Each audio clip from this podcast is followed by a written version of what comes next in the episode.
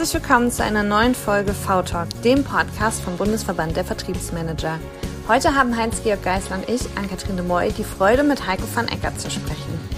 Heiko gibt als Vertriebsberater und Verhandlungsprofi seine persönlichen Erfahrungen mit komplexen Verhandlungen an seine Klienten weiter und begleitet sie bei ganzheitlichen komplexen Verhandlungsprozessen. Wir sprechen mit Heiko über die Gemeinsamkeiten von Pokern und Vertrieb und die Unterschiede zwischen Verhandeln und Verkaufen und darüber, wie sich der Einkauf verändert hat und welche Herausforderungen daraus für uns im Vertrieb entstanden sind. Wie man sich in einer Nische positioniert und über Jahre eine treue Community aufbaut und wir diskutieren darüber, was einen guten Trainer ausmacht und wie wir als Vertriebsmanager diese identifizieren können. Viel Spaß bei dieser Folge und wie immer freuen wir uns sehr über euer Feedback auf den Podcast-Portalen und eure Meinung in den Diskussionen in unserer LinkedIn-Community. Grüß euch. Hallo. Hallo. Heiko van Eckert, dein voller Name und der ist auch gleichzeitig Programm, denn deine Firma heißt, glaube ich, ganz genauso. Jupp. Ich würde gerne einsteigen mit der Frage, Heiko, was ist dein größter Erfolg beim Pokern gewesen? Mein größter Erfolg beim Pokern ist wirklich, dass ich in unserer Freundesrunde abends mal den Pott gewonnen habe, ein paar Mal. Aber also ich meine, da sitzt dann auch mal ein ehemaliger Weltmeister in der Runde und das ist dann schon cool, wenn man ja. den schlagen kann. Aber an einem Abend kann oh. das schon mal passieren. Wer, wer, ist denn das? Der Jan Heidmann. Ehrlich? Ja. Den grüßt du bitte ganz herzlich von mir, weil ich habe mit ihm 2009 zusammen auf den Bahamas gewonnen. Echt? Ja. Ach, ist ja cool. Deswegen sage ich doch, jetzt möchte Georg das jetzt auch nochmal ein, einflechten. Also für alle, die das von unseren Zuhörern noch nicht wussten, Georg ist Pokerweltmeister 2009. Ja, mit der Mannschaft. Aber äh, ich, ich habe deshalb eigentlich gefragt, weil das bei dir, Heiko, ganz oft ähm, in deinem beruflichen Content vorkommt, ne? das Pokern, weil es hat ja was mit Verhandeln zu tun irgendwo. Und wo sind da die Gemeinsamkeiten? Also ich sage mal, es gibt, glaube ich, wahnsinnig viele Gemeinsamkeiten zwischen Pokern und Verhandeln und deswegen nutze ich das Pokern gerne als Metapher. Ähm, und ich habe dann, als ich dafür recherchiert habe, für den Vortrag, dann eben auch Jan Heidmann kennengelernt und so weiter und habe mich da in der Szene so ein Stück weit bewegt und muss wirklich sagen, ich glaube, dass es da viele Gemeinsamkeiten gibt, die man nutzen kann. Das Wesentliche für mich ist, und dafür benutze ich es eigentlich am liebsten, ich gehe ja immer durch die Lande mit der Botschaft, verkaufen und verhandeln ist zweierlei. Und ich glaube, das ist genauso wie Leben und Pokern zweierlei ist. Ja? Wenn ich mich an den Pokertisch setze, weiß ich, da gelten ein paar andere Regeln als im normalen Leben. Und genauso ist das im Verhandeln. Ja? Wenn ich mich an den Verhandlungstisch setze oder in eine Verhandlung einsteige, dann weiß ich, dass plötzlich ein paar Dinge anders sind als im richtigen Leben. Ja, also Blöffen und Lügen erlaubt. Aber das ist eine gute Überleitung, Georg, als hätten wir uns abgesprochen, weil nämlich mein erster Kontakt zu Heiko war, Vertriebsmanagement-Kongress, ich weiß gar nicht in welchem Jahr. Und da hast du so Pokerchips verteilt und so Pokerkarten. und diese Pokerkarten ähm, hast du mir in die Hand gedrückt und die habe ich halt auch immer äh, hier liegen gehabt und habe mir dann so Sachen wie Salami-Taktik und so weiter auch durchgelesen und immer wieder mal angewandt und ausprobiert. Und das hat dazu geführt, dass ich dich irgendwie immer auf dem Schirm hatte. Vertrie ne? Also ein super Vertriebsmove am Ende des Tages. Und dazu geführt, dass ich mir dann dein Buch bestellt habe, als es kam. Ähm, jetzt sind ja diese Situationen, dass du Leuten einfach deine Pokerkarten in die Hand drücken kannst, fallen ja gerade aufgrund von Corona weg. Wie drückst du denn jetzt gerade deine Pokerchips deinen Kunden in die Hand? Oder den potenziellen Kunden? Ja, wer, wer mir aufmerksam folgt hat, wird feststellen, dass ich auf LinkedIn und auch auf Xing ähm, jede Woche ein, die Taktik der Woche sozusagen dort poste und dort eine eben meiner Pokerkarten spiele. Also dazu muss man wissen, ich habe im Zusammenhang mit diesem Vortrag Verhandlungspoker eben auch so ein Pokerkartenspiel gemacht, wo auf diesen 52 Karten auf dem Set auf jeder Karte eine andere Taktik ist. Und die poste ich im Moment bei LinkedIn und manchmal gibt es mehr und manchmal gibt es weniger Diskussionen dazu. Aber das ist eben auch so eine Idee, da den Content jetzt unter die Leute zu bringen. Okay, aber das bedeutet, die Leute müssen dir schon folgen. Hast du noch irgendwelche Taktiken, dass, dass du sie erstmal dazu bekommst, dass sie dann auch überhaupt deine Folgen sehen können? Ja, ich versuche die Diskussionen halt anzustoßen und ich versuche schon auch aktiv relativ viele Leute anzusprechen, mir zu folgen. Ähm, aber letztendlich ist das der, die Follower, das ist mein Thema. Und das liegt aber auch daran, ihr wollt ja auch ein bisschen was Vertriebliches von mir wissen. Also bei mir ist wirklich so, dass ich und ich habe das gemessen, also das ist keine Zahl aus dem Bauch, sondern ich habe das gemessen, über 95 Prozent meiner Neukunden kennen mich bereits. Also entweder weil es früher mal Teilnehmer waren, ähm, ich habe gerade so eine Story, sorry, die muss ich jetzt erzählen, weil sie mich echt gefreut hat. Als ich mich 1997 als Trainer selbstständig gemacht habe, war mein erster Kunde eine Softwarefirma hier aus München. Und mhm. zwei der Teilnehmer, die 1998 in dem Programm waren, sind inzwischen bei einer anderen Firma Vorstand zusammen. Und die haben mich vor zwei Wochen angerufen, haben sich immer noch an mich erinnert und haben gesagt, Heiko, wir wollten, wollten mal mit dir was zusammen machen zum Thema Verhandeln. Wir haben da das und das gesehen, was, dass du das magst. Aber ich erinnere mich noch, dass 98, das war relativ, war gut, erinnere ich mich noch, mit dir wollen wir es machen. Ja, herzlichen ja. Glückwunsch. Und und so kommen die meisten meiner Kunden auf Empfehlungen, mhm. auf, weil sie mich kennen aus irgendeinem Training. Äh, und wie ihr gerade schon gehört habt, berechnen kann, ja, ich habe nächstes Jahr 25-Jähriges als Trainer und Berater. Da kommen schon ein paar Teilnehmer zusammen, irgendwie in Deutschland und weltweit. Und es ist so das Dritte, dass man mich halt mal auf irgendeiner Veranstaltung gesehen hat. Also der Vertriebsmanagement-Kongress war für mich immer eine gute Plattform. Ja, wenn da 100 Leute in meinem Vortrag waren hat es in der Regel danach auch immer ein, zwei, drei Kunden und Bookings gegeben. Aber das ist der Weg.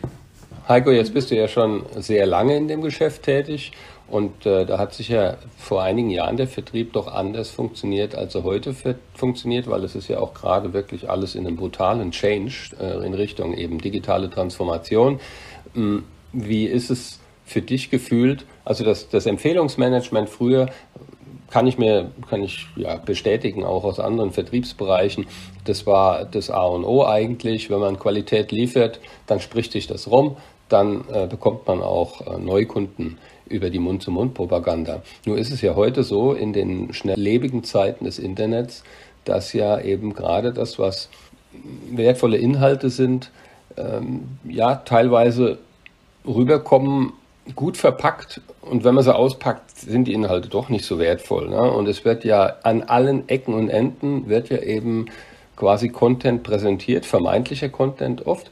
Und äh, dann ist es nur so, dass eben die Kunden ja immer früher sich selbst schlau machen und erst ab einem gewissen Zeitpunkt dann einsteigen, wenn sie eigentlich schon ihre Meinungsbildung, äh, wenn die recht weit fortgeschritten ist. Und ich stelle mir vor, das ist jetzt bei deinem Thema auch so, weil es wimmelt ja nur so von Leuten, die alle meinen, sie hätten die Beratung mit äh, den Löffeln gefressen.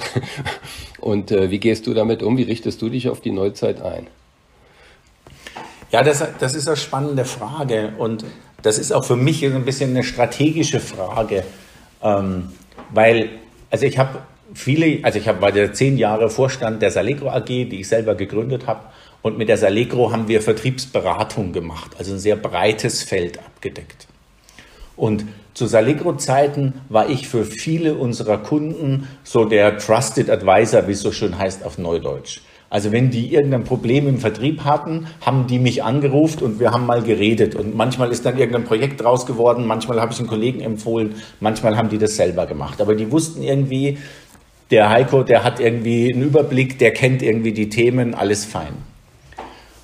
Seit ich die letzten vier, fünf Jahre jetzt sehr spitz auf das Verhandlungsthema positioniert bin, ist das nicht mehr der Fall, weil man ruft mich nicht mehr an für Vertriebsthemen, weil inzwischen bin ich der Verhandlungsexperte, der Verhandlungsguru. Ähm, und das ist für mich ein strategisches Problem, weil mir genau das jetzt auch passiert, dass meine Kunden mich erst anrufen, wenn sie entschieden haben, hey, ich brauche ein Verhandlungstraining. Ich kriege den Prozess davor nicht mehr mit. Mhm. Und das muss ich jetzt auffangen oder das ja, fange ich auch durch meine Aktivitäten in den Social Media, durch meine Bücher, durch meine Vorträge und, und solche Dinge, die halt mich jetzt sozusagen positionieren als den Verhandlungsspezialisten, speziell B2B, speziell Preisverhandlungen, speziell mit dem Einkauf, also ganz, ganz, ganz, ganz spitz, dass aber irgendwie klar ist, wenn du das Thema suchst, dann kommst du eigentlich an mir nicht vorbei. Und, ähm, und trotz alledem muss ich sagen, könnte man jetzt sagen, funktioniert es nicht, weil ich kaum darüber kaum Neukunden gewinne. Mhm. Das stimmt aber nicht, weil ich darüber halt viele Personen, die mich kennen, bei denen im Kopf präsent bleibe. Also ich nehme jetzt mal die beiden Teilnehmer da von vor über 20 Jahren, die hätten sich nicht an mich erinnert oder die wären nicht auf mich zugekommen für das Verhandlungsthema, wenn sie mich nicht bei LinkedIn oder irgendwie so gesehen hätten. Also ich war mit denen gar nicht verbunden, aber irgendwie sind die halt doch über mich gestolpert und dann haben die sich erinnert, haben gesagt, hey, der Van Ecker, der war damals klasse, den rufe ich jetzt mal an. Am Ende des Tages machst du ja genau alles das richtig, was jetzt in der Neuzeit den beratenden Vertrieb ausmacht. Ne? Also tatsächlich den Leuten schon die Ideen in den Kopf zu zaubern, wann sie dich gebrauchen könnten, damit, wenn sie dich gebrauchen oder wenn sie dich brauchen, sehen, Ah, erstmal erkennen, dass sie überhaupt Unterstützung benötigen. Das ist ja im Vertrieb auch nicht immer selbstverständlich, dass man sagt, ah ja, okay, alles klar, ich möchte da an der Stelle nochmal trainieren und ich brauche Unterstützung. Ähm, und dann schon die Ideen im Kopf haben, wie kann man mir jetzt helfen und dann zum Telefon greifen und dich anrufen. Genau, vielen Dank. Naja, das ist ja eigentlich so, das ist ja wirklich so die Königsklasse, die wir heutzutage haben, dadurch, dass die Kunden so krass informiert sind, was gut ist, was ich ja auch als, als Kunde auf der anderen Seite super zu schätzen weiß, ne? dass ich mich entscheiden kann, dass ich mich informieren kann. Aber auf der anderen Seite die Herausforderung von uns Vertrieblern, den Menschen die Ideen in den Kopf zu zaubern, für was sie meine Dienstleistungen, für was sie meine Unterstützung benötigen, damit, wenn sie dann in die Situation kommen, denken, ach ja, die Anni, der Heiko, der Georg, äh, die können mir jetzt helfen. Und ich glaube, was da auch noch dazu gehört, und das würde ich gerne noch loswerden, weil das liegt mir wirklich am Herzen. Ich habe nicht nur guten Content, sondern im Kern bin ich vor allem auch ein guter Trainer oder ein guter Berater oder ein guter Coach. Also ich habe dieses Handwerk gelernt und mache das jetzt seit 25 Jahren. Ich habe ich weiß nicht, mit wie vielen Teilnehmern aus wie vielen Ländern inzwischen gearbeitet, so dass ich wirklich alles schon mal in Anführungszeichen schon mal gesehen habe. Mich kann nichts mehr erschüttern in, in irgendeiner Gruppendynamik.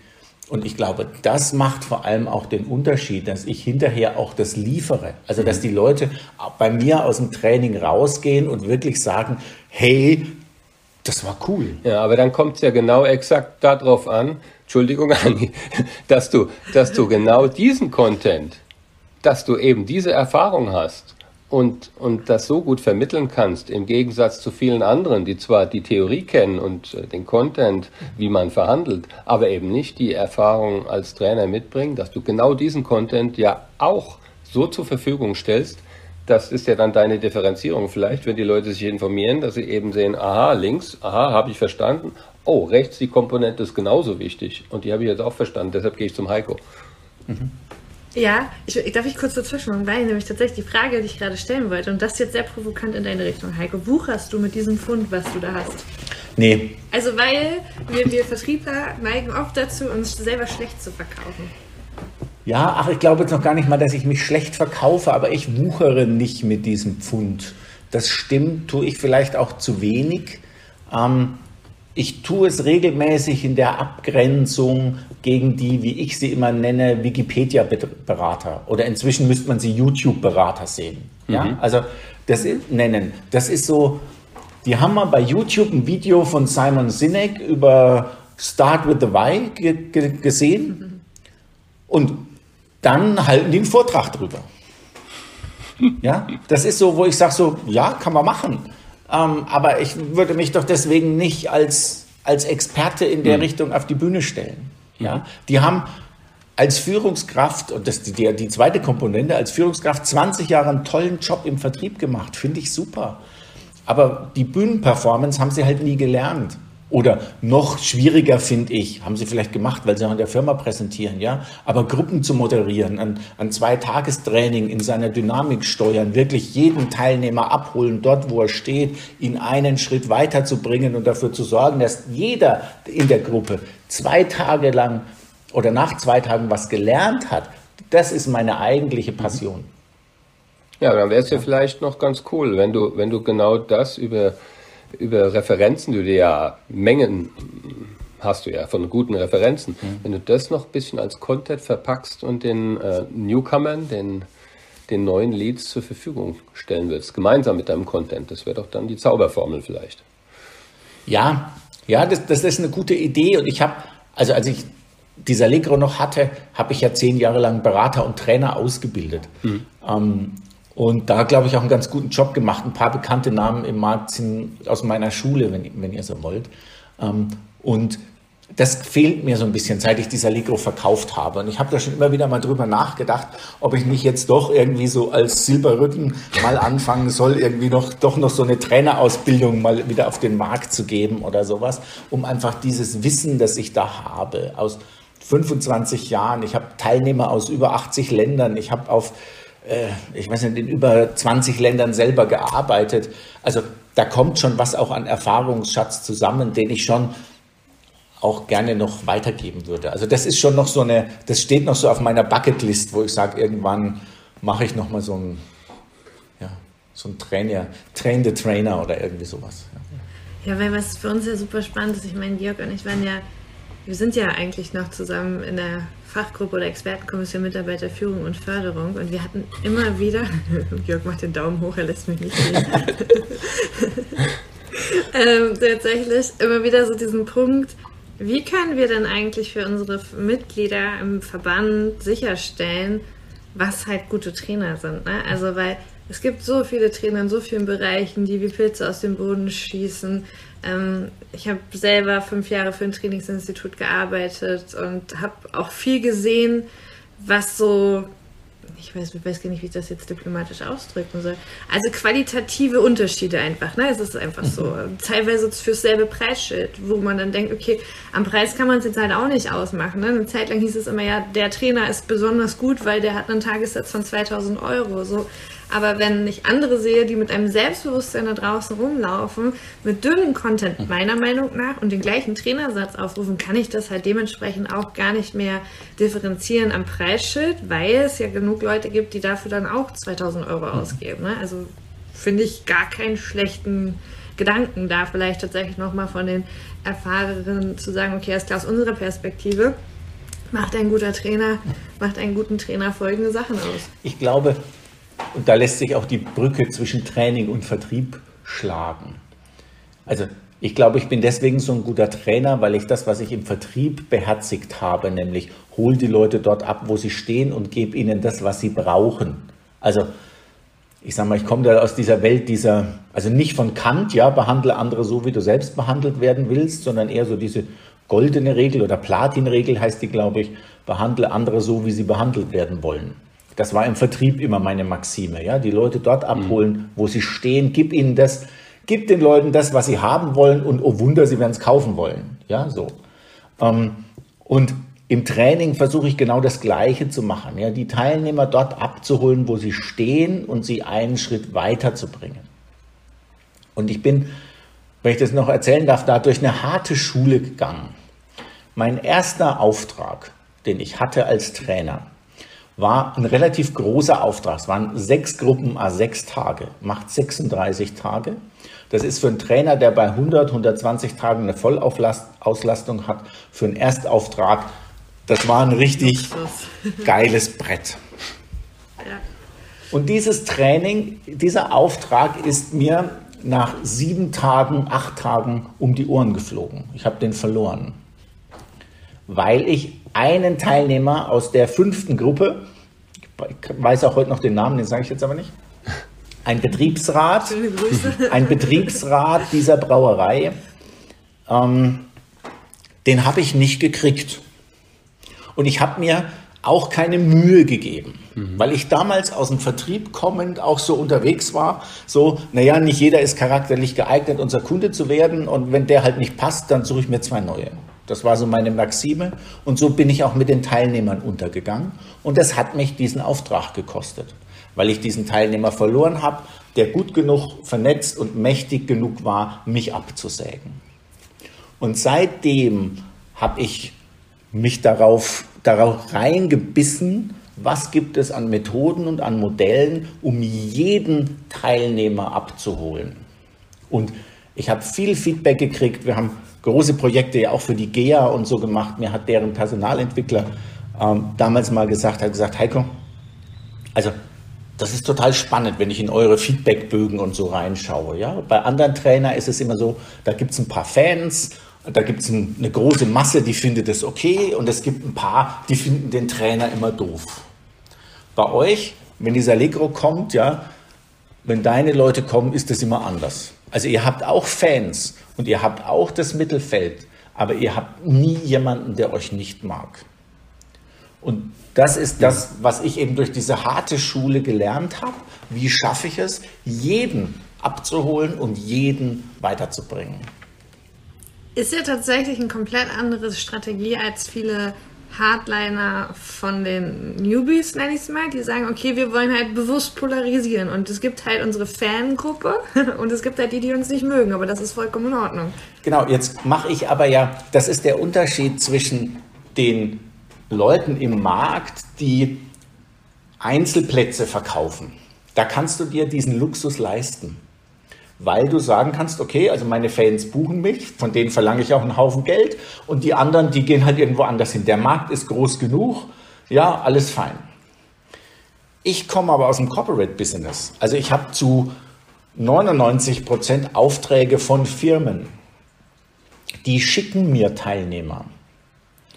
Ähm, da kann ich nicht sagen, oh, der gefällt mir nicht oder so, sondern die schicken mir zehn Teilnehmer und die sind da. Und das ist mein Job, die weiterzumachen, die weiterzubringen. Ja, und ich weiß noch, ich habe auch schon viele Jahre her, da habe ich mal eine Zeit lang NLP-Trainings auch gegeben.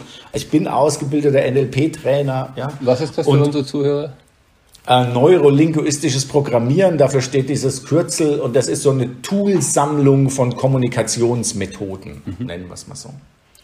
Und in der Erwartungsrunde hat eine Teilnehmerin in diesem Hotel in Hagen, werde ich nie vergessen, gesagt, ich bin hier, weil mich mein Chef hergeschickt hat, aber ich habe mich erkundigt, NLP ist total scheiße. super Einstieg, ja. So, super Einstieg. So, dann habe ich mir die geschnappt in, in, der, in der Kaffeepause und habe zu ihr gesagt, gute Frau, wir haben jetzt zwei Möglichkeiten. Entweder Sie gehen nach Hause, das ist für mich vollkommen in Ordnung. Ja, weil so. Oder sie bleiben hier und wir beide versuchen, das Beste draus zu machen. Und dann ist die da geblieben und nach zwei Tagen kommt die zu mir und sagt, Heiko, ich hätte es nie geglaubt, aber ich habe zwei Dinge mitgenommen, die werde ich umsetzen. Und das ist mein Job, das ist mein, mein Verständnis aus dem Corporate Business heraus. Und genauso geht es mir mit E-Learning heute, ja, wo ich sage, ich kann kein E-Learning auf den Markt schmeißen oder kein Webinar auf den Markt schmeißen, das manche Leute hinterher doof finden, weil mich meine Kunden dann nicht mehr buchen. Und ich habe Kunden, die arbeiten seit über 20 Jahren mit mir. Die buchen mich jedes Jahr immer und immer wieder. Ja? Weil ich einen guten Job mache. Und, und das ist der Unterschied. Und das ist doch im, im B2B-Vertrieb bei meinen Kunden ganz genauso. Wir leben doch auch alle von zufriedenen Kunden. Mhm. Da ist doch, also im B2B-Vertrieb, wo, wo ich zu Hause bin, da ist doch keiner dabei, der davon lebt, dass er jedes Jahr Neukunden gewinnt. Das ist aber diese Funnel-Welt, die im Internet gerade so Blüten treibt für ja, äh, Ferrari in Dubai. Ja, das ist so, wo ich sage so, sorry, das ist nicht meine Welt und das ist nicht die Corporate-Welt. Und ja, mhm. deswegen geht die mir auch irgendwie rechts vorbei. Okay.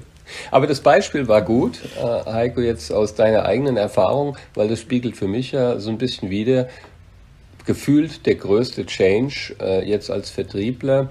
Wenn ich die Gegenseite betrachte, nämlich die Einkaufswelt, das war früher eben eigentlich mehr oder weniger die Einzelperson, die dann auch den größten Teil der Entscheidung getroffen hat und damit hätte ja oder konnte das Konzept ja ganz gut funktionieren vielleicht. Ich kriege genug Kunden, wenn ich denen meine Meinung aufdrücke und die es gut finden, die kommen und die anderen ist mir egal. Aber heute ist es ja so, dass üblicherweise ein Buying Center heißt es ja, mir gegenüber mhm. steht, wo ich erstmal identifizieren muss, wer hat denn überhaupt wie viel zu sagen und zu entscheiden und welche Funktion auf Kundenseite. Und dann sind wir ja natürlich genau dort, wo, was dein Modell ja auch persönlich ist. Ähm, ist das für dich auch so das ja die größte oder die, die wichtigste Entwicklung, die da stattgefunden hat, wenn es ums Verhandeln geht? Also ich glaube, dass das in den 30 Jahren, 35 Jahren, oh Gottes Willen, die ich den, jetzt in dem Markt unterwegs bin. You never walk ähm, alone. Die, ja, die, die, größte, die größte Veränderung ist. Bist du schon so alt? nee, nicht. Ich bin genau so alt, ja, genau. Ähm, das ist, glaube ich, wirklich die größte Veränderung in diesem Markt. Als ich angefangen habe, war der Einkauf, ich sage es jetzt mal so ein bisschen despektierlich, so war es nicht überall, aber in vielen Bereichen, vor allem der indirekte Einkauf, wo fast alle meine Kunden äh, hin verkaufen müssen sozusagen, eher so die Bestellabteilung. Die Geschäfte wurden mit dem Fachbereich gemacht und der Fachbereich hat dann zum Einkauf gesagt, bestell das mal. Inzwischen hat der Einkauf getrieben durch, aus meiner Beobachtung heraus, die Automobilindustrie, die zuerst angefangen hat aus dem direkten Einkauf, also Scheibenwischer, Reifen für die Serie, dieses Wissen zu übertragen in den indirekten Einkauf, also Maschinen, Dienstleistungen, IT, Klopapier. Ähm, und dann ist aus der Automobilindustrie, die da wahnsinnig viel Einkäufer ausgebildet und fit gemacht hat für den Indirect Sales, dann in andere Branchen ausgedehnt. Dass wir in den letzten 10, 15 Jahren eine extreme Professionalisierung, nenne ich es jetzt mal ganz neutral, im Einkauf erlebt haben wo übrigens der Vertrieb nicht mitgehalten hat, also nicht sich im gleichen Maße äh, professionalisiert, digitalisiert, Verhandlungs-Know-how, verhandlungsstrategisches Know-how. Das sind alles Dinge, da ist uns der, hat uns der Einkauf in den letzten zehn Jahren echt abgehängt, sag ich mal. Und deswegen ist mein Thema, deswegen auch das Verhandlungspoker, ja, mit dem du angefangen hast, ist meine Botschaft ja in, so als Sofortmaßnahme, wir müssen im Vertrieb wieder auf Augenhöhe kommen. Wir sind immer noch viel zu nett. Ja, also Verhandeln ist Konflikt, sage ich immer. Das muss man verstehen, muss man akzeptieren, weil wenn wir uns über den Preis einig werden, müssten wir nicht verhandeln, also haben wir einen Konflikt. Ja, und den muss man aushalten. So, und das ist sozusagen mein Verhandlungspoker, mein Training und, und, und, das zielt alles darauf. Aber im Herzen geht es mir ja um den nächsten Schritt. Ja, wie kann ich mit meinen Top-Kunden, meinen langjährigen Kunden, meinen Key-Accounts es denn schaffen, wirklich in eine partnerschaftliche äh, Verbindung zu kommen, ja, in eine Vertrauenspartnerschaft, in eine strategische Partnerschaft, in eine Innovationspartnerschaft, wie auch immer ihr es nennen wollt. Das ist ja mein eigentliches Thema dahinter, weil dort wird ja das Geld verdient. Also wenn ich im wirklich wieder wahren Win-Win-Sinn verhandeln kann, dass ich durch eine Verhandlung Wert schaffe für beide Seiten, also so nach dem Motto, nach der Verhandlung stehen beide Seiten besser da als davor. Ähm, dafür braucht es aber Grundlagen. Wenn ich die zu schaffen, das ist meine eigentliche Passion sozusagen, um hier wirklich wieder dafür zu sorgen, dass das beste Produkt gewinnt. Ja. Und hast du das Gefühl, dass wir schon ähm, in der Aufholsituation ähm, sind? Also kommen wir dem schon wieder nah oder sind wir, fallen wir eher als Vertriebler immer weiter ab? Also flächendeckend sind wir da noch weit entfernt. Ich gerne das Gesicht fotografieren. Nicht, nicht wir beide jetzt bitte, ja. Also, also flächendeckend äh, sind wir da, glaube ich, noch weit davon entfernt. Hm. Insges also es gibt ein paar Firmen, die da aufholen. Aber das ist schon noch ein langer, steiniger Weg. Das liegt auch daran, dass Verhandeln ist für Einkäufer Kernkompetenz und wird auch als solche, als Kernkompetenz definiert und verstanden und geschult und trainiert. Ähm, Im Vertrieb ist Verhandeln häufig immer noch so ein bisschen lästiges Übel. Also am liebsten wäre es uns ja, der Kunde würde unseren Angebotspreis akzeptieren, dann wäre der Fall erledigt, oder? So, also Best das ist immer noch der, der Mindset. ja, so und, und ja. deswegen klafft das auseinander. Ja, wenn der Vertrieb mal versteht, dass wenn wir es schaffen, durch ins die Verhandlungen zu kommen und wirklich auf einer Basis verhandeln, wo wir Mehrwerte generieren, kann der Verhandlungsprozess nochmal ein echter Wertschöpfungstreiber sein. Für beide Seiten. Aber also da bin ich, komme ich mir manchmal so ein bisschen vor wie so ein einsamer Rufer in der Wüste. Ja. Aber wenn ich da jetzt äh, nochmal genau das Thema auffassen darf, da schließt sich nämlich für mich der Kreis. Warum ist das denn so, dass es so einen Hype gibt, gerade mit Neukundengewinnung, Funnel und Pipapo? Ich behaupte mal, das ist so, weil eben getrieben auch durch diese Transparenz, die zunehmende Transparenz und die Digitalisierung, eben die Kunden Sachen ausprobieren, die sie vorher nicht ausprobiert haben. Die waren immer zufrieden mit dir und die sind vielleicht auch heute noch zufrieden mit dir. Und mir ist es selbst so gegangen, trotzdem kommen die auf einmal auf eine ganz wilde Idee und, und, und haben sich informiert und sagen, oh, da gibt's andere, die, die machen das günstiger als ihr. Die wissen aber überhaupt nicht, ob sie Äpfel mit Äpfeln vergleichen. Aber die machen es einfach. Und, und, die, und die Tools äh, lassen es eben zu. Und dann bist du halt in der Situation, dass du auf einmal viel mehr Transparenz im Markt hast und eben Bestandskunden verlierst, selbst wenn du sie über Jahre gut betreut hast. Die kommen vielleicht dann wieder, wenn sie gemerkt haben, dass der andere doch eine andere Qualität abliefert. Aber deshalb sind wir alle, glaube ich, getrieben, äh, wirklich uns mehr um die Neukundenakquise zu kümmern als in der Vergangenheit vielleicht. Ja, genau, aber das ist ja sozusagen die Kehrseite der Medaille. Das ist ja die Chance auch darin. Natürlich besteht die Gefahr, dass Kollegen bei meinen Bestandskunden wildern, nenne ich es jetzt mal, ja, weil der sagt, oh, das probiere ich mal aus. Hey, schau mal von dem mal ein Webinar an, das finde ich ganz spannend. Ja, oder so. Ähm, aber ich glaube, dass ja, sich am Ende dann die Qualität und die Passung, also es muss ja auch immer, der Berater muss ja auch immer zur Kultur der Company passen. Ja, also ich bin nicht für jeden der Richtige. So, ähm, das ist das eine. Auf der anderen Seite ist es aber so, dass es ja auch für mich viel leichter ist, bei meinen Kollegen zu wildern, weil für deren Kunden ist es ja genauso leicht, mhm. dann zu sagen, okay, gut, oh, den Heiko, den hole ich mir jetzt mal für, für ein Online-Training, ja, oder dessen ähm, Online-Kurs, den schaue ich mir jetzt mal an oder, oder sowas, ja, da investiere ich mal 2000 Euro und probiere das mal aus. So. Ähm, und dann bin ich da ganz selbstbewusst und sage, naja, okay, am Ende wird sich der Bessere dann durchsetzen. Wie ist deine Erfahrung mit den Frauen in der Branche? Gibt es einen Unterschied? Frauen als Beraterinnen, Männer als Berater? Ja, nachdem ich ja von den Firmen sozusagen in der Regel die Vertriebsteams geschickt bekomme, ist es so, wie das im Vertrieb üblich ist, sind es überwiegend Männer.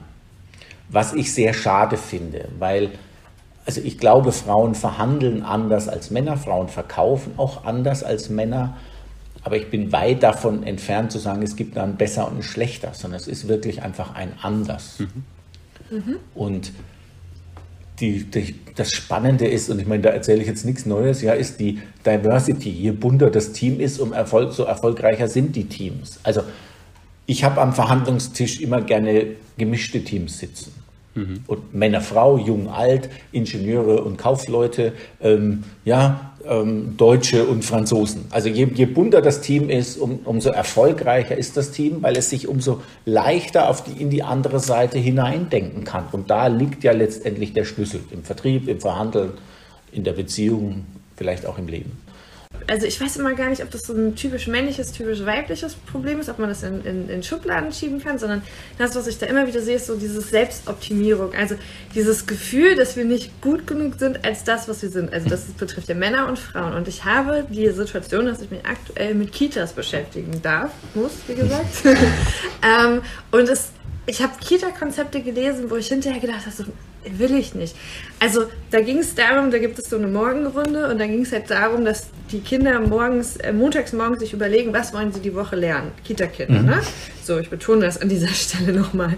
Donnerstags äh, dann so eine Feedback-Runde, was besonders gut an dem Kind ist. Also, ne, was gefällt mir an dir besonders gut, was kannst du besonders gut? Und freitags so äh, Retrospektive, was habe ich mir vorgenommen, was habe ich nicht geschafft, was nehme ich mir für die nächste Woche vor? Kita-Kinder. Also, dann habe ich gesagt, so, was zum Teufel, das kann ich in meinen Dailies machen mit meinen Kollegen im Vertrieb. Da ist das vielleicht okay, aber äh, bei den Kindern. Und dann habe ich mal, ich habe Freundinnen, die als Kita-Erzieherin arbeiten, habe gesagt, Könnt ihr mir das mal bitte erklären? Was ist mit im Schlamm spielen? Was ist mit Was läuft da schief? Was ist mit Kind sein? Und dann haben die zu mir gesagt, du Anni, das passiert auch, aber das schreiben wir für die Eltern da rein. Also weil die Eltern das lesen wollen. Die Eltern wollen, dass das ist. Und das finde ich erschreckend. Und ich weiß halt, also ich bin voll bei dir. Ich weiß halt immer nicht, ob das so ein männliches, weibliches Problem ist, ob man das so trennt oder ob das einfach so dieses grundsätzliche Selbstoptimierungsthema ist. Also. Jetzt bin ich ausge, ausgeschweift. Jetzt bist du links abgebogen, ja? Das hat mich so schockiert, ja, ja. Also, meine Lebensaufgabe, die ich mal für mich glaube gefunden zu haben, hat viel mit Wachstum und Weiterentwicklung zu tun. Ja, also dass ich anderen helfe als Katalysator, als Inspirator, dass die sich weiterentwickeln, dass die wachsen. Und als ich noch jung, vielleicht hat es mehr was mit jung und alt zu tun. Als ich noch jung war, war Wachstum für mich auch viel geprägt durch höher, schneller, weiter. Ja, also als ich angefangen habe im Vertrieb und das erste Mal viel Geld, viel Geld verdient habe, ja, ich habe mir auch ein dickes Auto gekauft und und und. Das gehört, glaube ich, irgendwie auch dazu.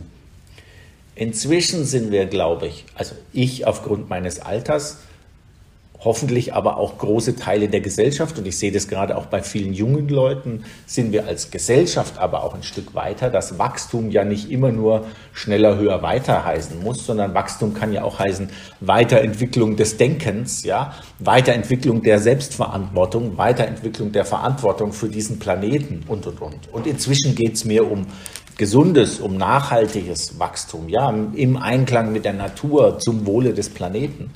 Ähm, und das, also Selbstoptimierung an sich ist ja okay. Ja, also die Frage ist immer, wo, wo führt das hin und was bin ich bereit für einen Preis dafür zu bezahlen, beziehungsweise welchen Preis müssen andere dafür bezahlen, dass ich das auch im Blick habe. Und das ist jetzt meine Hoffnung, meine spirituelle Hoffnung aus der Corona-Krise, ja, dass wir als Gesellschaft vielleicht diesen Schritt wieder ein Stück weiterkommen aufgrund dieses Wandlungsdrucks, dass wir kapieren, dass es ähm, eben nur funktioniert, dass es nicht über Verbote funktioniert, sondern über Selbstverantwortung. Dass es nicht funktioniert durch Delegation an andere und Schuld sind die anderen, sondern dass ich mir an die eigene Nase fassen muss. Ja, dass ich mich selber um meine Gesundheit kümmern muss. Ja, dass ich gesunde Ernährung, viele Vitamine, Bewegung an der in der Natur und ein bisschen achten auf, würde uns alle wahnsinnig viel weiterbringen mit und nach Corona.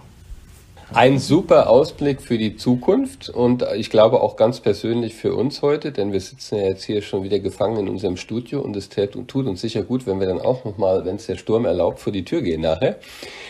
Und äh, ich denke, ja, wir, wir haben dir ganz herzlich zu danken für deine Zeit. Es war toll und interessant mit dir. Wir könnten noch stundenlang weiter quatschen. Ähm, wir fragen immer oder andersrum. Wir stehen ja im Verband für Netzwerken, für offene Kommunikation, dafür, dass man sich untereinander austauschen kann. Bist du bereit für Anfragen, äh, wenn jemand noch tiefer mit dir über die Situation diskutieren möchte, noch Fragen im Nachgang sind, darf man dich kontaktieren und wenn ja, wie erreicht man dich am besten? Also äh, Antwort ganz klar, natürlich sehr gerne. Ähm, also ich bin ja ein Verbandsförderer der, der ersten Stunde. Ich bin ja wirklich seit von Anfang an dem Verband verbunden, weil ich es einfach klasse finde, die Idee und auch die Vernetzung innerhalb des Vertriebes. Ähm, und das sage ich jetzt nicht nur, weil sich da meine Zielgruppe tummelt, sondern weil ich als Vertriebler da wirklich auch gerne mich inspirieren lasse und mich gerne austausche mit, mit anderen. Also ich habe da immer viel gelernt in all den Runden. Ähm, von, von den Leuten, die jeden Tag Vertrieb machen und in der Linie sind und und und. Ähm, okay, und, über LinkedIn, über LinkedIn findet, man findet man mich, genau. Also wenn jemand was von mir will, soll mir über LinkedIn mich connecten, eine Nachricht schreiben oder sowas. Jederzeit äh, gerne oder anrufen. ist gar, gar kein Ding. Mache ich immer gerne. Super. Sehr gut, perfekt. Dann danke für deine Zeit heute. Sehr gerne.